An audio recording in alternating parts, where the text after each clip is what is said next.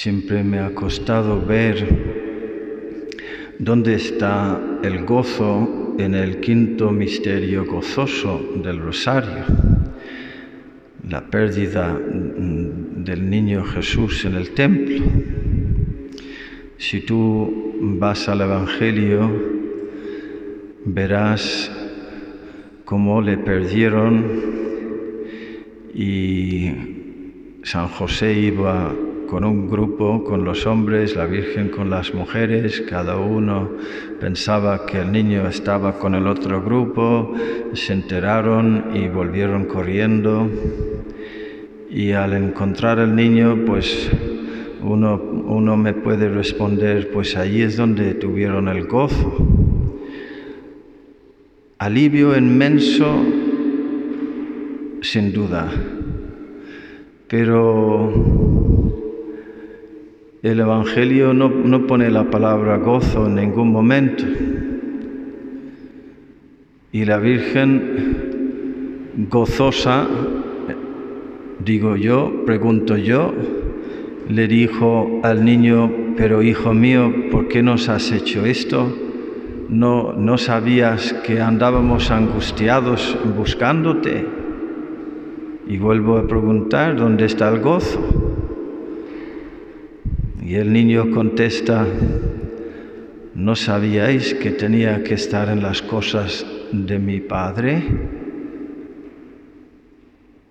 María no entendió y guardaba estas cosas en su corazón, volvió, volvieron a Nazaret y se sometió a ellos en obediencia e iba creciendo en gracia y en sabiduría ante Dios y los hombres.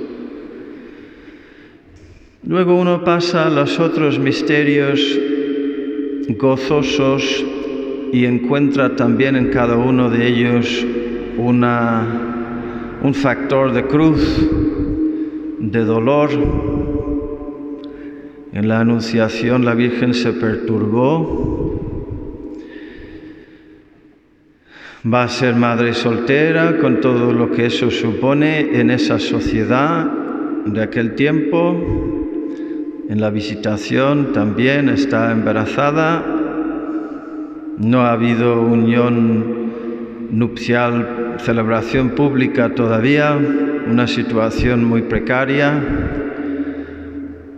En el misterio de Belén nace el niño en suma pobreza, no hay lugar para ellos en las posadas y nada más nacer le busca Herodes y sus tropas para matarle tienen que salir corriendo. Y en el misterio gozoso de la presentación, Simeón le dice a su madre, una espada de dolor te traspasará el corazón.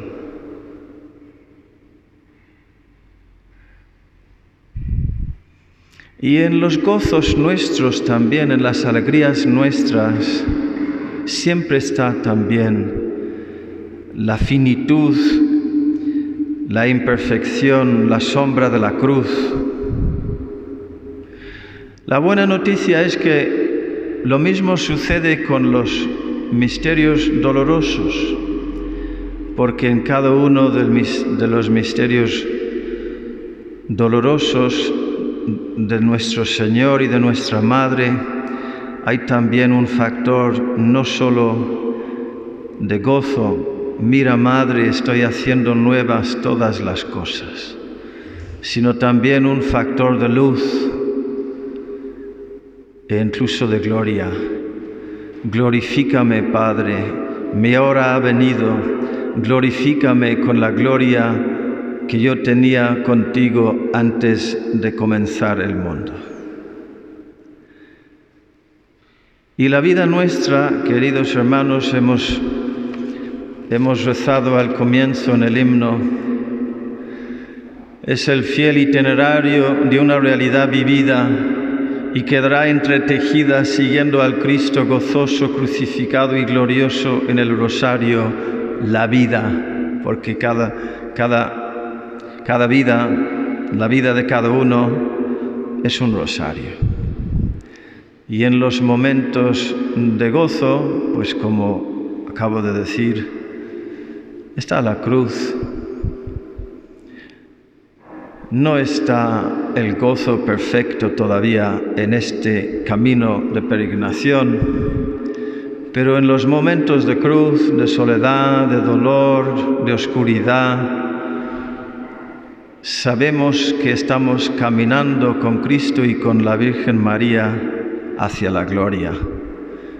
Y nuestros dolores también por eso están unidos a la luz y al gozo y a la promesa del destino final que será de gloria.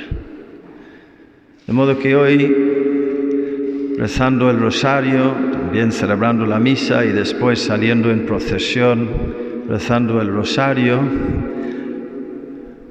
la rezamos sabiendo que les acompañamos y que nos acompañan, con la promesa de tener un lugar preparado para nosotros en la casa de su Padre. Que así sea.